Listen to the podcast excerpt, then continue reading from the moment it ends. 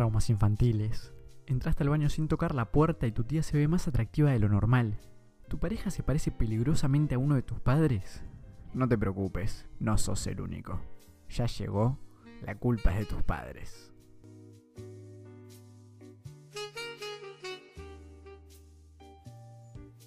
Ay, Cristian, Cristian, Cristian. Y sí, y sí, efectivamente, señoras y señores. Y sí, vos lo escuchaste, oíste ese jazz de fondo ca- cuasi erótico y te diste cuenta que empezó la culpa de tus padres. ¿Cómo estás, Cristian? Tanto tiempo te extrañamos. Hola, bien, sí, yo también extrañé mucho todo esto, sinceramente. Ah, Pa, pasé muy mal la semana pasada sin hacer este programa. ¿Por qué? ¿Qué te pasó? Contanos qué te afligió a punto tal de no poder presentar. Nada, boludo, uno se enferma y ta, viste. Capaz que son cosas que nos pinta mucho contar por la radio. Eh, Pero no, nada. sí, tuve unos días sin, sin poder comer, literal, tipo, horrible. Eh, Lo que le no se lo recomiendo a nadie no comer. Es lo que le pasa a la que- gente cuando siembra mal en el mundo. Cuando siembra mal. Ojalá. Me faltaría sembrar un poco de mal. Dicen que es divertido. Mira, qué, qué buena reflexión. Eh, es gracioso porque, claro, yo la vez anterior me salté toda esta parte eh, hablando de. No sé, si te- no sé si lo llegaste a escuchar, pero yo dije que en realidad Sí. no, se, no se puede hacer humor de a dos porque es una escena bastante triste. Eh, De a uno. Claro, a lo cual adhiero. hacer, hacer humor solo, adelante Ah, una computadora, es triste. No, que se puede o no se puede, no importa. Por- Porque de otro lado se pueden reír de mí o conmigo, pero acá, tipo, en el momento en el que está ocurriendo, si vos no estuvieras, si estuviera haciendo chistes, sería una escena terrorífica. pero, nada, Bueno, nosotros. de última no te enterás si la gente se ríe o no, yo qué sé. la, Si la metes onda. La peripecia del fin de anterior fue que los dos tipo la pasamos mal de diferentes maneras. Cristian se sentía mal del estómago Ah. y yo muscularmente. tipo, yo tuve una peripecia para la gente que está en YouTube eh, y ya vio el programa pasado o está viendo este. eh, tengo una cama en vertical atrás mío. Sí.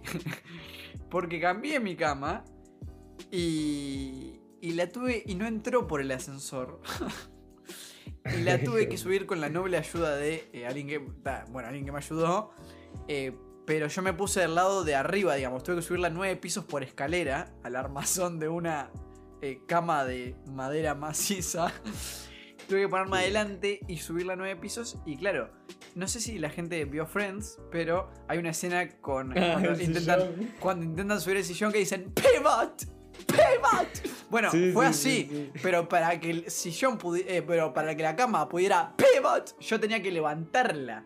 Y así nueve pisos. No, no, no. Eh, Qué locura. Que de hecho, mierda, la cama es bastante deplorable.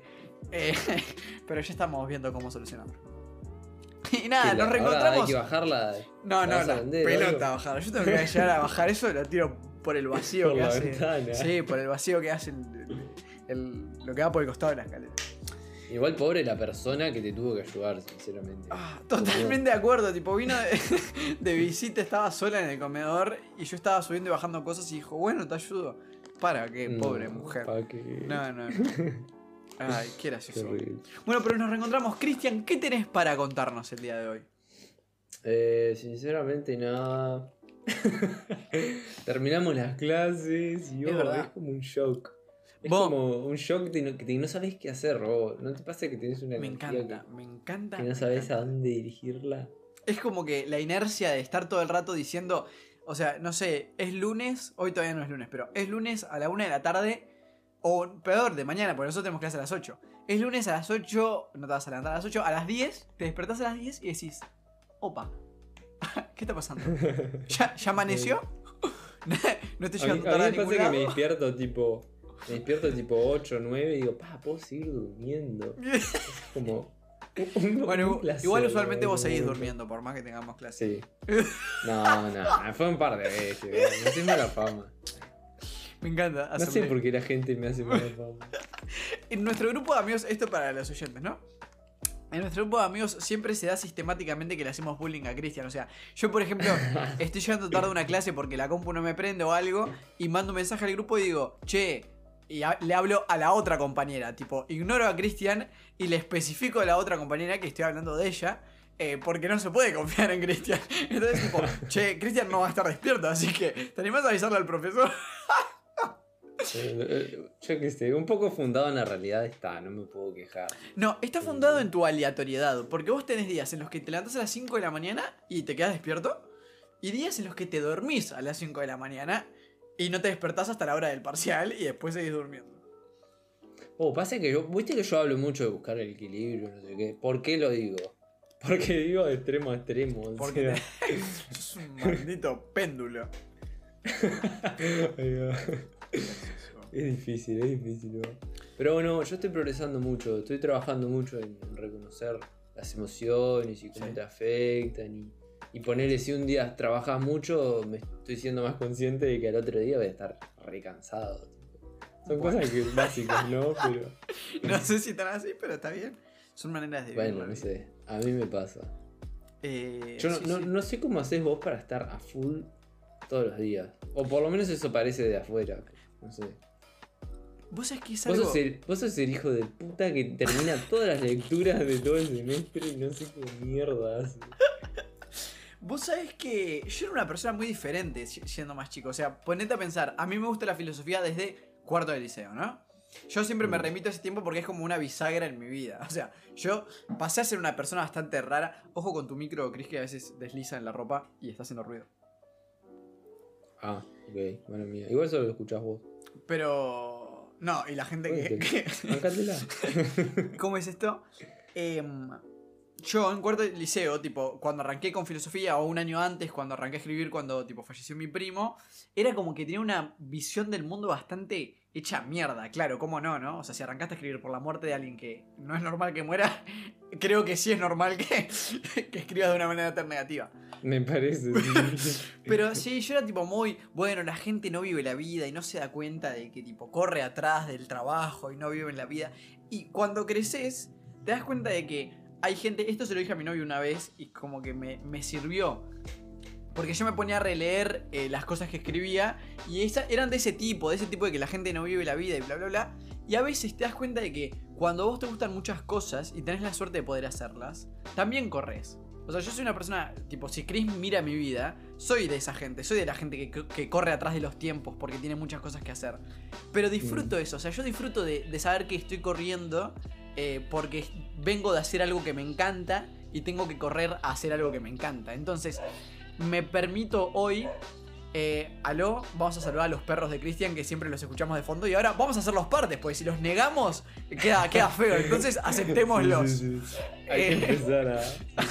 Aceptémoslos. No, qué loco eso. Claro, Y me di cuenta de que obviamente hay gente que corre atrás de los tiempos y no vive su vida y rechaza que va a morir, estamos todos de acuerdo, como hablé la vez anterior en el, en el monólogo este. Pero también hay gente que corre atrás de los tiempos porque va de una cosa que le gusta a otra que le gusta más. Y eso está bueno. ¿Cómo se llaman tus perros, digo, para presentarlos, ya que son parte del programa? No, lo peor es que este, este no es mi perro, es, es un familiar. Un perro familiar. ¿Cómo se llama? No importa. Kenai. Tremendo. Buah, no, estoy flipando. Qué buen nombre de perro y lo escucho cada vez más. Me encanta. está de más, sí. Bueno, eso está muy relacionado, creo que con el correr ese atrás de las cosas es, es memento mori, ¿no? Es lo que decíamos de. Ah, ojo, no. de- Te, te estás confundiendo para mí ahí. ¿Por qué correr a... A ver. Vos decís que correr atrás de las cosas es memento morir. Es al que revés, está en realidad. fundado en el momento mori. Ah, Sí. ya entendí. Ya entendí.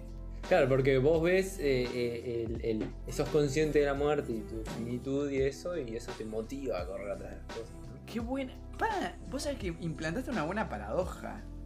Porque, bueno, hoy va a estar un poco más eh, difuso el límite entre las dos partes del programa, pero planteaste una, una buena paradoja porque es bastante real lo que decís. Porque al fin y al cabo nosotros está bastante real hasta un punto. Porque nosotros hacemos porque morimos. Estoy, estoy bastante de acuerdo con eso. Pero necesitamos ese hacer 24/7, ese producir 24/7 por el paradigma en el que nos movemos. O sea, por, porque vos sos según lo que haces. O sea, según lo que materializás y lo que aportás a la sociedad desde lo material. Creo que por eso corremos. O sea, no es tanto por el memento mori, que memento mori es un poco más de recordar tu finitud y tiene dos partes. Esa de que te, de que te de que es un motor para hacer, pero también es un motor para contemplar. O sea, para, para un carpe diem, digamos. Eso, me va. hoy- vos, firme que estamos en la misma página. vos, ta- yo te decía hoy sea, que, que al venir hablando durante varios programas sobre las mismas cosas y medio como en la misma página, como que uno va alineando las cosas en las que va trabajando con el otro. Y es fantástico eso porque es justo lo que traje para hablar. El carpe ¡Ay, qué bien la puta! Está, dale. eh, vamos con el copete. Vamos, dale. La trascendencia. ¿Qué es? ¿Cómo lo hago? ¿Qué rol juegan los demás? ¿Y qué rol juega mi propia conciencia? Acompáñanos a ver todas las perspectivas. Arrancamos. bueno, eh, me encantó primero que nada eh, el monólogo tuyo. De verdad, lo escuché hace un rato. Y voy, me pareció que integró pila de cosas que tipo ya veníamos hablando. O sea, fue como progresar más sobre lo mismo. Lo que no significa que haya sido repetitivo, porque no, ni ahí. Eh, y está además tipo poder observar visiones nuevas sobre lo mismo que ya venimos hablando. Porque, o sea, siento que como en cierto modo estamos eh, montando distintas visiones sobre la misma cosa. Y me parece algo fantástico. ¿Para qué estoy abriendo mis notas? Está bien. Este. Así que bueno. Sí, fue un ¿Te- ¿Te poco. gustaría llenar el silencio? Sí, sí, ¿cómo no quería? A mí soy de esos que son partidarios de materializar las incomodidades. No para evitar estar incómodo, sino para hacer humor de esas cosas. Me gusta. Obvio, obvio, yo también. derri- lo que llama derribar la cuarta pared. Em, Y ¿cómo sabes lo que a veces me da un poquito de gracia, tipo cuando estás en. Vos puedes estar en silencio con otras personas, porque Sí, puede ser me encanta incómodo. estar en silencio con otras personas porque se ponen incómodas. eso. Sí, sí, eso. Un poco de gracia me da. De hecho, a Cristian, Pero- eh, al principio de estos programas lo ponían como. Cada vez que abríamos el Zoom, nos quedábamos mirando fijo un rato. Hasta que uno se reía. Pero sin decirlo, o sea, yo entraba y lo miraba y no le hablaba. Qué tarado. Bueno, eso. Contame. ¿Te acordás que hace unos programas, el programa antepasado, estuvimos hablando que algo que yo traje que era sobre escuchar al cuerpo y sobre cómo eh, no solamente quedarse en la razón, sino tipo ser consciente de otras señales que nos manda nuestro cuerpo?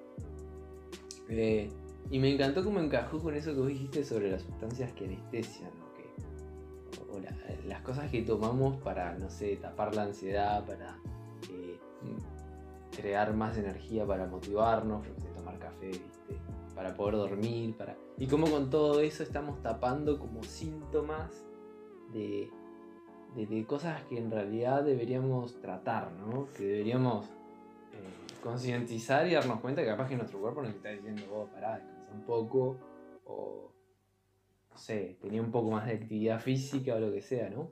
Mm. Eh, y esto lo relacioné un poco con. ta, capaz que es un poco. Hay gente que lo ve como un poco bolazo.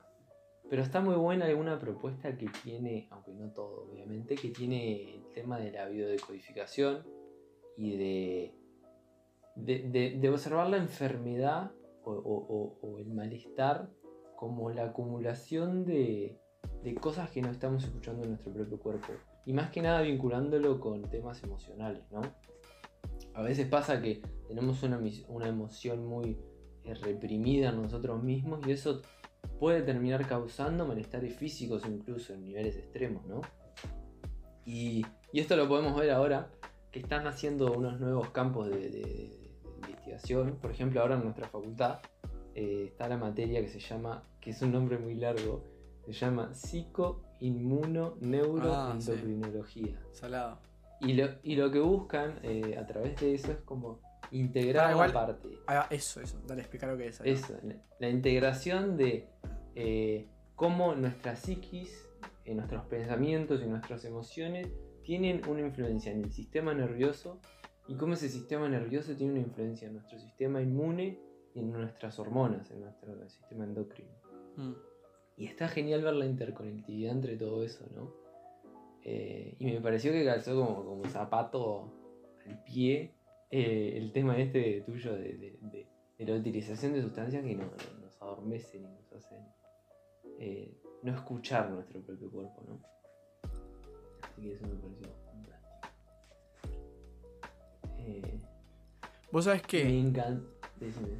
Que con eso que vos decís, a mí me pasó el otro día que me hice tipo unos estudios de sangre que tenía que, tenía que hacerme.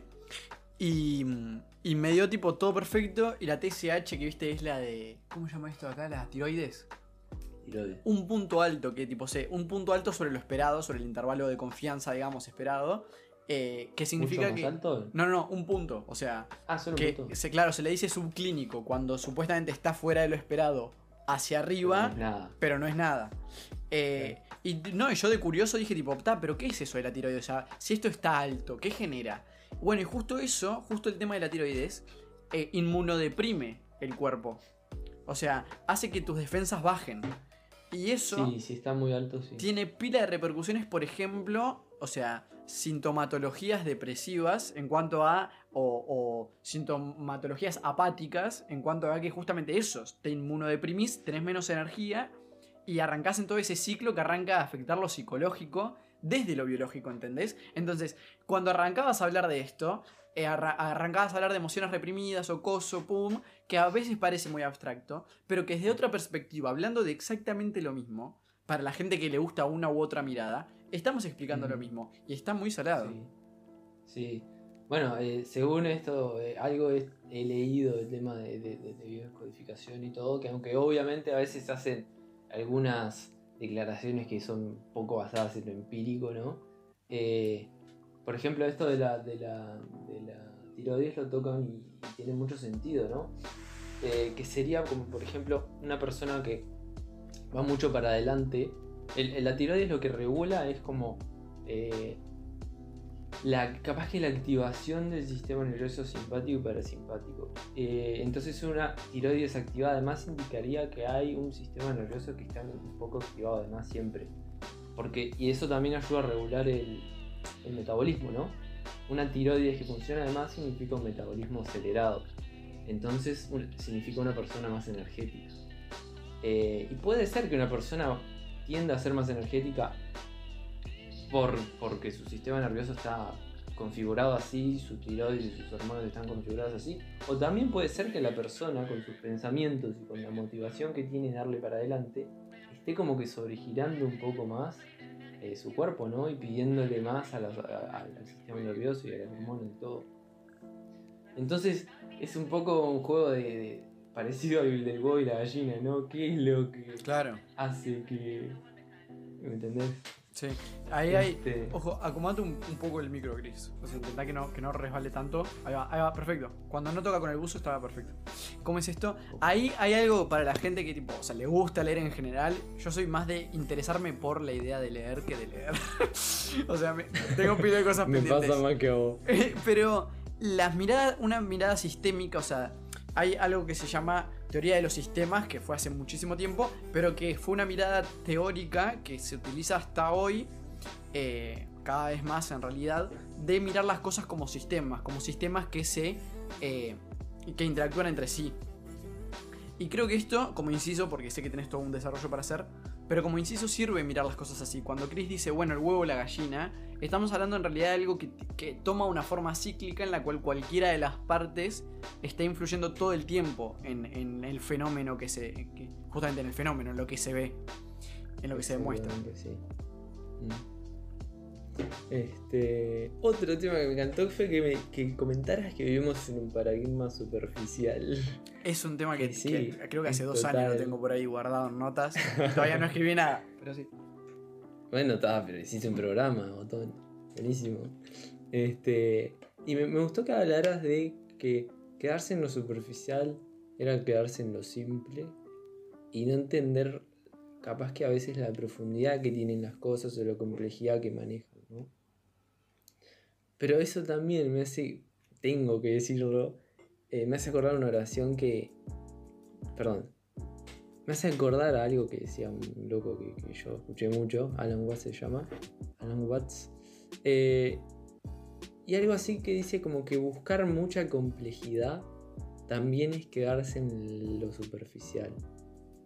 Porque cuando uno a veces está mucho en los pensamientos y en intentando eh, como que reconocer la complejidad de las cosas e incorporarla, uno cae en una vanidad de pensamientos. en el, en el que solamente te queda para pensar. Esta es la frase. No nos queda más que pensar que sobre los pensamientos en sí mismos. O sea, a veces puede pasar que nuestro mundo se vuelva un mundo de pensamientos nada más en el que nosotros solamente estemos pensando sobre lo que ya pensamos y haciendo una rumiación asquerosa en la que, bueno, la razón como que se superpone a toda nuestra experiencia humana, ¿no? Sin duda. Eh, y bueno, y, y ese es el otro, el otro extremo de lo que vos decís, ¿no? Eh, una cosa es quedarse demasiado en lo simple y como que no preocuparse por la complejidad de las cosas y no, no sentirlas por lo que. por la interacción sistémica que tienen, digamos, con todas las otras cosas. Y, y otra también es quedarse solamente en esa construcción mental que uno hace de la realidad de las cosas. Sí. Y eso también es superficialidad y, y me parece que es un punto clave también Claro. entender eso. No sé, no sé si la palabra es superficialidad, no lo he pensado mucho, pero lo que es, es seguro es simplicidad. Por, por eso que hablaba también en el programa anterior, cuando algo que es eh, diádico le quitas una de sus partes, es inherentemente Mm. más simple.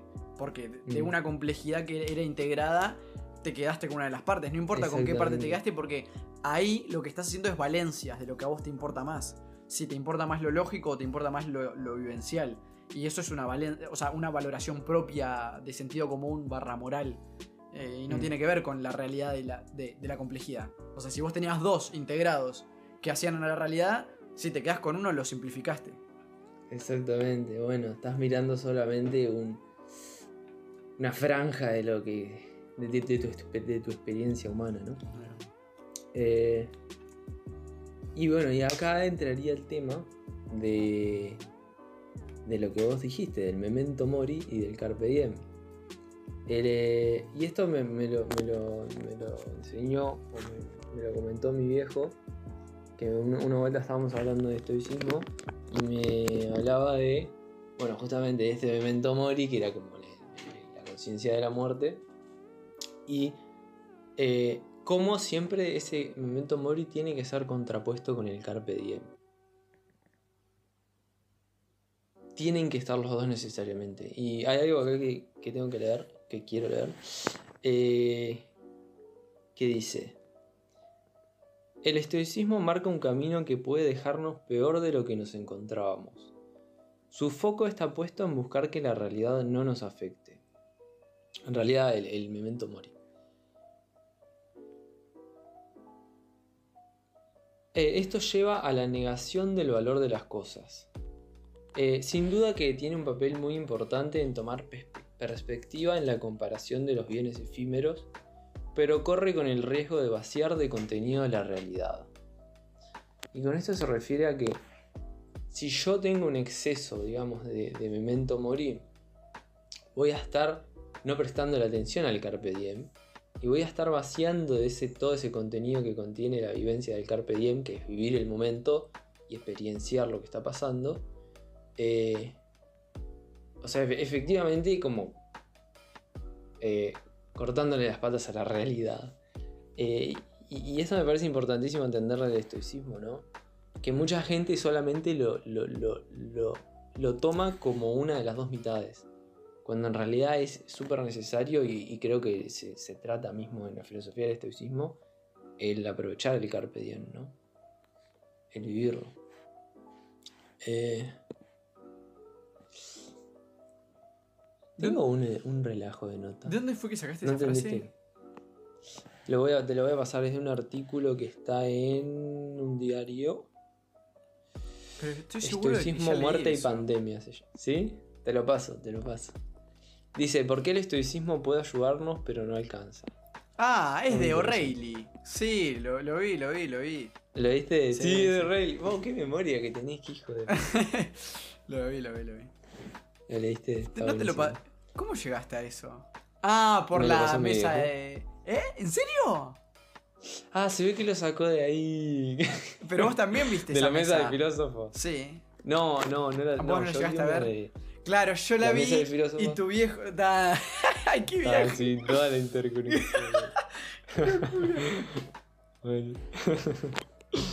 Bueno, no sé, capaz que podemos hacer una recomendación a ese programa, ¿no? Vos lo has visto. Bueno, sí, es, eh, lo pueden ver. yo lo veo por YouTube. No conozco cuál es la radio, ni si es una radio online o en frecuencia, pero. ¿Cómo es esto? Se llama En Perspectiva. Y es una radio acá uruguaya que eh, tienen algo, no sé en qué modalidad es, si mensual o qué onda. Creo que sí es mensual hacen una mesa de filósofos, así llamaron el segmento, digamos, en los que van diferentes filósofos eh, a hablar actuales y uruguayos, o la mayoría de uruguayos, algunos a veces eh, con esto de la virtualidad permiten venir de otros lugares, eh, y hablan de temas de la actualidad.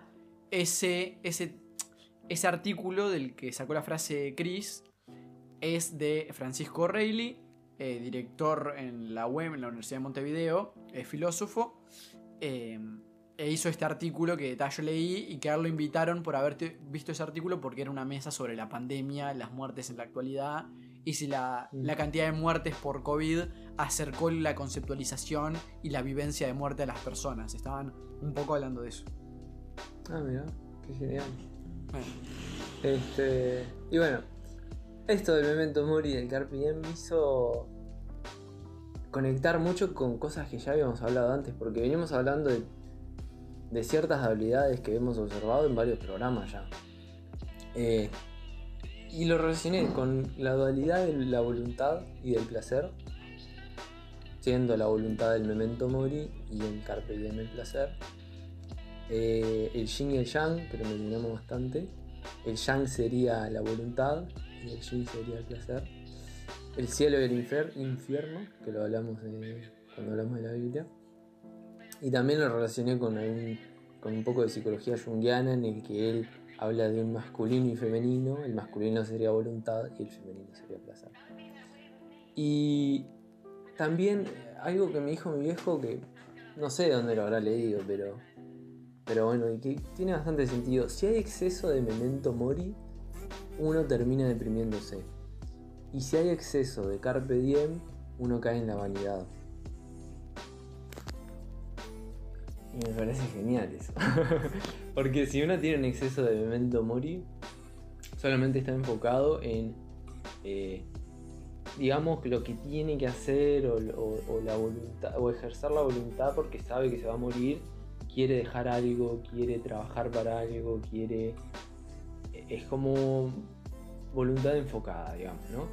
Y eso puede llegar a que uno niegue o bloquee, como ya dijimos, eh, partes de la experiencia de, lo que está viviendo, ¿no? las partes más emocionales, las partes más, como decía el artículo. No sé qué si ibas a decir aquí. No, exactamente eso. Ah, que, y bueno, que cuando sobrepasás el momento morir es eso, cuando dejas de vivir la vida buscando ese objetivo final del dejar algo. Claro. Y bueno, y el Carpe Diem, sí, es obvio, ¿no? Si uno tiene un exceso de disfrutar el momento, cae en las cosas vanas, cae en, aquellos placeres más superficiales que solamente satisfacen una parte más momentánea de uno, pero sin embargo que adentro lo dejan vacío, ¿no? Em, y también con el tema del placer y el dolor que vos trataste el, programa pasado, ¿no? Eh, y me encantó como dijiste que sin dolor no hay placer. Eh, y, tiene mucho sentido en esta sociedad porque yo creo que eh, hay, una polaridad muy grande, ¿no? Como que hay mucha gente que, que, busca solamente el placer, pero también hay mucha gente que solamente busca el memento mori. Creo que que hay de esas dos cosas, pero un montón de las dos. Y no sé si haya mucho de un término medio, ¿no? Eh, justamente hace unos años se hizo muy famoso, recontra famoso, un loco, un psicólogo canadiense, pero recontra famoso en todo el mundo, Jordan Peterson se llama, y, se hizo famoso como el discurso eh, base de él es decir, es decirle a la gente joven que tiene que asumir más responsabilidades. Y, solamente haciendo eso, de distintas maneras lo decía, ¿no? Eh, fue que, no sé, tienen un seguimiento de millones y millones de personas. O sea, eso habla mucho de la necesidad de muchas personas jóvenes de, de traspasar ese carpe diem y ese, y ese placer mundano, superficial, y buscar significado en cosas más profundas, ¿no? Cosas Mm. más Igual, trascendentales. a, a modo de tipo no confundir conceptos, yo cambiaría el carpe diem por hedonismo, por ejemplo. Y cambiaría el memento Sí. mori por ta, la palabra que quieras que signifique coacción por producción. y listo. Pero para no. Bueno, acá no estamos estar- hablando de excesos. Claro, ah, exacto, para no estar baqueteando conceptos que en sí son un equilibrio sano, pero que en su exposición al máximo pasan a ser eh, negativos. Exacto, sí, sí, sí, sí. Eh, bueno, sí, estamos hablando de excesos, nada más. Bien. Eh, bueno, no sé si querés acotar algo, tengo más cosas para decir, pero me gustaría también que, Em, que tengas tiempo de comentar cosas tuyas. no, ahí sí, en eso estoy de acuerdo en que, bueno, pasa que siempre, no es la sociedad actual, todas las sociedades les faltan puntos medios, eso no es nada nuevo. Eh, no sé a quién, quién era el autor, yo tengo un problema eh, impresionante entre Hegel y Heidegger, porque no sé, tienen, los dos tienen H y los dos tienen G, y mi cerebro no puede diferenciarlos. Sí, son medios alemanes. sí. Y lo- lo- ni- no, no, no puedo diferenciarlos. Creo que es Hegel el que habla de la dialéctica de la historia. Que, y ya la traje 80 veces a, a cuento. Que es eso, Sí. que es que vamos de polo en polo. O sea, de un- y, y Marx la retoma para explicar la sociedad de clases. Dice que, o sea, hay una. Lo que ya hablamos cuando hablamos del diálogo. Hay una antítesis, hay una tesis, y que al conflictuar, eh, con- sí, al luchar entre sí, sale una síntesis. Que esa síntesis pasa a ser una tesis, porque pasa a ser la, la norma o lo que gobierna sobre la realidad, que se le genera una antítesis porque es todo lo externo a esa tesis, y de nuevo así por el resto de la historia. Entonces, todo el rato de la historia es una suerte de penduleo. Y lo que ocurre es eso, lo que ocurre es que las dimensiones en las que actuamos son eh, cercanas a polos más que cercanas al equilibrio. Y, y en eso está un Mm. poco lo que. Por, por ese lado viene mi aporte, de que no se trata solo de la sociedad actual, sino que de todas, solo que en la actualidad, con esto del paradigma de la superficialidad, que para mí es algo que no en un solo programa lo voy a poder defender, pero que en muchas otras cosas tengo idea de hacerlo porque me parece muy real, que nos estamos. Nos enfocamos mucho en un pensamiento banalizado, superfluo, que se, que se centra en el síntoma y no en la causa, para, para hacer la analogía con los dolores. Em, Yo te diría igual que tengas cuidado en no caer en ese exceso de memento mori que hablamos. Claro, no, sin duda. Es que justamente creo que toda. Ese es otro punto muy importante. Todo obrar en la vida debería buscar el equilibrio, no debería buscar ninguna de las dos puntas. Que sí, ta, eso es toda otra complejidad. Mm, sí. Y, y una pregunta, ¿a vos qué te parece? ¿Que ese penduleo es cada vez mayor? Con, con eso me refiero a que cada vez hay una polarización Más grande. O que a través de la historia hemos arrancado desde polos muy distintos y ahora como que estamos llegando a un lugar un poco más integrado entre todos. Sí, es, es tentador decir eso, pero yo creo que no. Que eh, ninguna de las dos, justamente. Creo que siempre eh, nos mantenemos en un penduleo parecido. Eh, nada, hablando desde la teoría, después en la práctica, cómo ocurre esto en la realidad, eh, es algo O bastante nadie diferente. sabe. Pero nadie sabe. creo que el penduleo justamente en su naturaleza como que se mantiene bastante parecido en el tema de que entre dos polos que te moves terminás en una síntesis que es como el punto medio entre comillas de dos partes, que no significa que las englobe a las dos, lo que ya dijimos todas las veces que mencionamos esto. No significa que las englobe a las dos, significa que es un producto de ambas, que comparte algo de ambas. Entonces es de alguna manera un punto medio que crea que crea por contraposición una nueva antítesis que se va a mover más o menos en rangos parecidos. Entonces creo que no ocurre ninguna de ambas, no creo que ocurra una hiperpolarización. Pero no pasaría que si hay muchas de estas eh, conjunciones, no sé cómo se dice, Sí, de, sí, de estos diálogos que generan Sí, esa síntesis, eh, ahí va, esos tesis, productos. sí. a esa síntesis, exacto. ¿No pasaría que si hay muchas de estas síntesis cada vez como que se vayan refinando más para que entre todas estén como más Sí, pasa eh, que ahí de entras, acuerdo? ahí entras en otra cosa que es uno, que somos humanos, o sea, ninguna teoría que intente sistematizar va a poder entender el- en su totalidad al humano porque el humano es una partícula libre, o sea, es, una partícula que es impredecible por naturaleza. Vos podés predecir cosas humanas, pero no la totalidad de la humanidad. Entonces, esa partícula impredecible todo el rato va a estar cambiando. O sea, no, no necesariamente por, por estar teóricamente construyendo en base a, bueno, pero de dos cosas que eran diferentes, de alguna manera tenemos una nueva que junta una parte cada una. Entonces, de alguna manera estamos acercándonos más a un punto medio.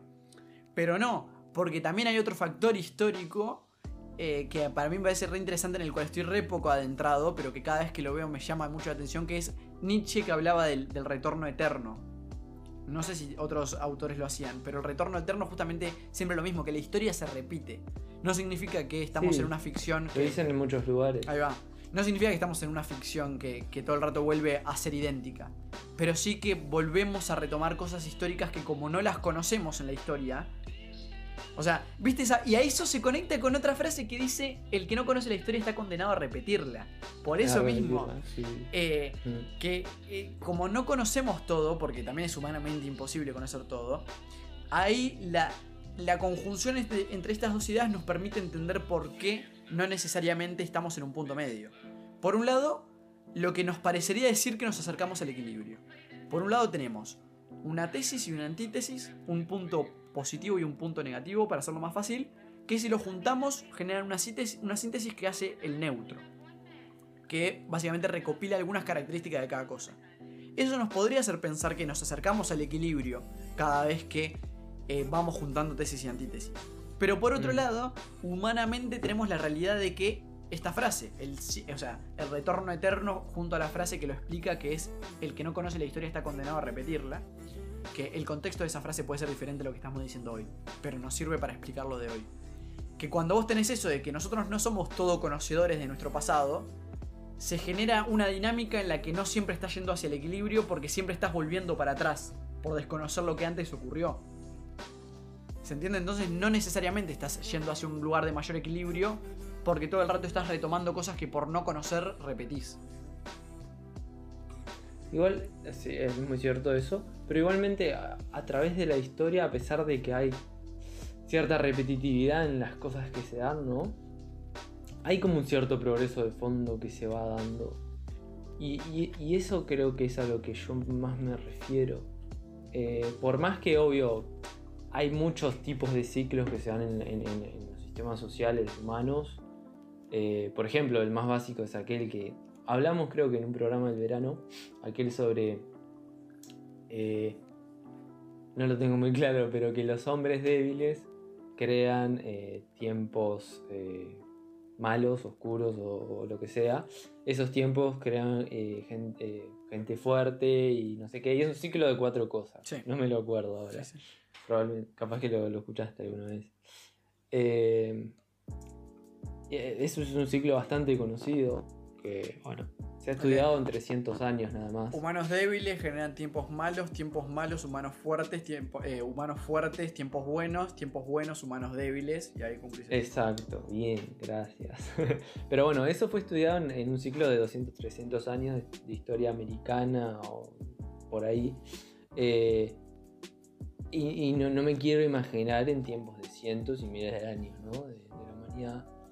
Eh, y bueno, para eso hay otros sistemas, yo qué sé, que ya no sé qué tanta credibilidad tengan, como por ejemplo sistemas más religiosos como el hinduista o algún sistema maya, en los que los mayas dicen que hay ciclos de, no sé, 12.000 años, cosas así, tipo recontra exageradas, que lo hacen pensar a uno. Está- eso es algo que está interesante. O incluso el mismo, la misma astrología tiene ciclos de no sé cuántos miles de años para cada eh, tiempo de cada signo. Hay un tiempo de 2000 años, por ejemplo, para cada signo. Y cuando terminan supuestamente los 12... Ah, es verdad, en, en el Ciclos. horóscopo chino, ahí va, yo me acuerdo de eso del horóscopo chino. Mm. Que sí, sí, que Bueno, esos son- va, sí. son maneras de ordenar eh, en cierto modo un poco arcaicamente la historia humana, ¿no? Y, y cierta ciclicidad que se vio en un momento. Es muy interesante verlo así el, el tema de la astrología. Por más que ahora sea un bolazo el tema de entrar a leer tu horóscopo y todo eso, que, que es un bolazo. Eh, aunque a veces le pega, pero bueno. Eh, bueno, no sé, ya me perdí. Eh, así que sigo con las notas que tengo. Me gustó mucho cuando hablaste del tema de no demonizar el, el tema de la superficialidad. Porque querías hacerte cargo.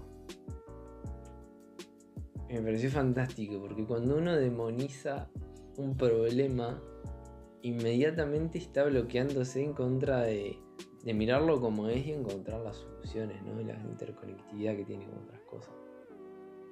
Me pareció fantástico. Yo creo que sos más inteligente de lo que vos crees. O sea, sos tan boludo que no te das cuenta que haces cosas inteligentes. Eh, no, no, soy bastante consciente de esas cosas. Yo eh, ayer o anteayer le dije a Sara, a una amiga nuestra, que yo soy mitad boludo, o sea, la mitad de las cosas que digo son pelotudeces y la otra mitad de las cosas son para enmarcar. Hagan lo que quieran con esa frase. es que hay gente así. Yo me acuerdo que cuando mi hermano era chiquito, mandaba cualquier bolazo. Siempre decía un montón de palabras complejas, así todas cruzadas, pero tipo que te dejaban pensando. Lo dijo sabía lo que decía. claro, exacto. Eh, igual fuera joda, ese punto es, es importante. Si bien hay que ir cerrando y te voy a dejar cerrar a vos con todo lo que quieras cerrar.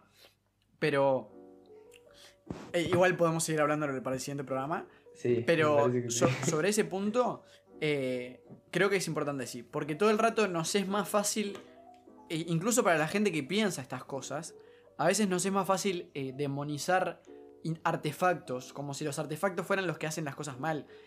O si los artefactos fueran los que crearan las dinámicas.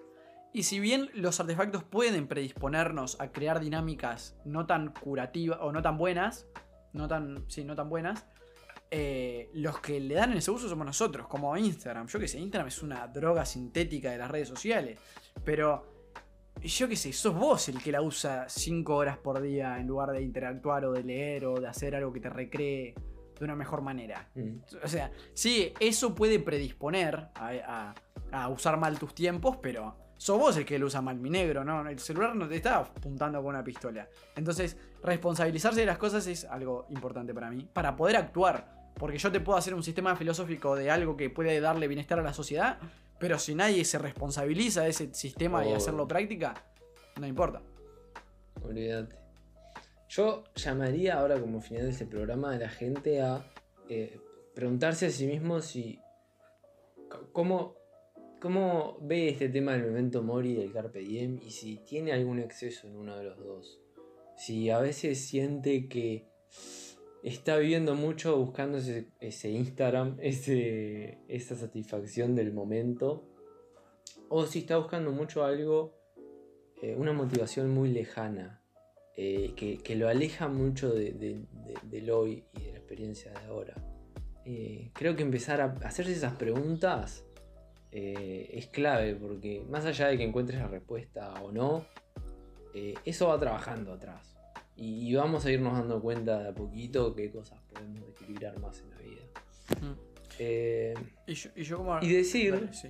decir- perdón, No, dale, no. dale vos que lo mío es- Perfecto. Porque como pastillita, digamos, eh, de ayuda, es gracioso que hable de pastillitas de ayuda cuando en el anterior las cagué a puteadas. No, pero como una manera para desbloquear el pensamiento, hoy que estamos todo el rato con la productividad y cuando alguien te dice que frenes, pensás en que tenés que ser un vago de repente para poder estabilizarte, es mentira. O sea, descansar no significa dormir, descansar no significa ser vago. Descansar significa cuidarte, significa estabilizar tus tiempos, darte un descanso, que pueden ser 5 minutos, eh, darte una ducha en la que tardás 2 minutos más porque dejas que el agua te pegue un poco más, ponerte la música que te gusta, que el sol te dé 10 minutos en la cara y en las palmas de la mano, que sirve, no sé por qué lo de las palmas de la mano, pero sé que sirve. Hacer un poco eso, estirar el cuerpo, no sé, eh, hacer algo lúdico, pero hay diferentes maneras de descansar y de cuidarse que no es Eso ser es vago. clave. Con eso, Ese es clave. repensar lo que les dijo Chris, que está buenazo. Cerra nomás, mi rey.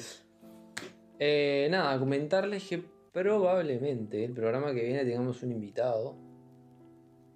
Eh, Un invitado es especial. Un filósofo, un invitado especial. Un filósofo de Suiza. Estamos en un tremendo nivel en este programa. Qué hombre.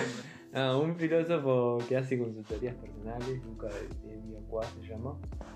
Eh, y que probablemente vamos a estar hablando, bueno, de un montón de temas sobre qué es trabajar como filósofo, cómo se vive, ¿no? El, el- el trabajar desde ahí.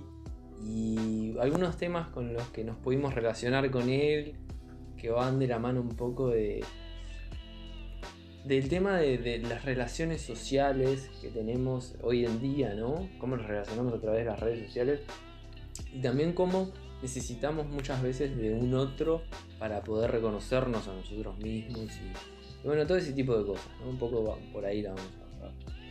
Eh, así que bueno, estaría genial que nos acompañen el programa que viene. Y si tienen consultas, preguntas o cosas que les gustaría hablar del programa que viene, nos lo escriben por arroba sin permiso guion bajo uy, que seguro lo vamos a retomar en esa en esa épico programa que viene, en ese épico. Exactamente. bueno, nos vemos, Agus. Nos Un vemos. placer, como siempre. Adiós. Bye,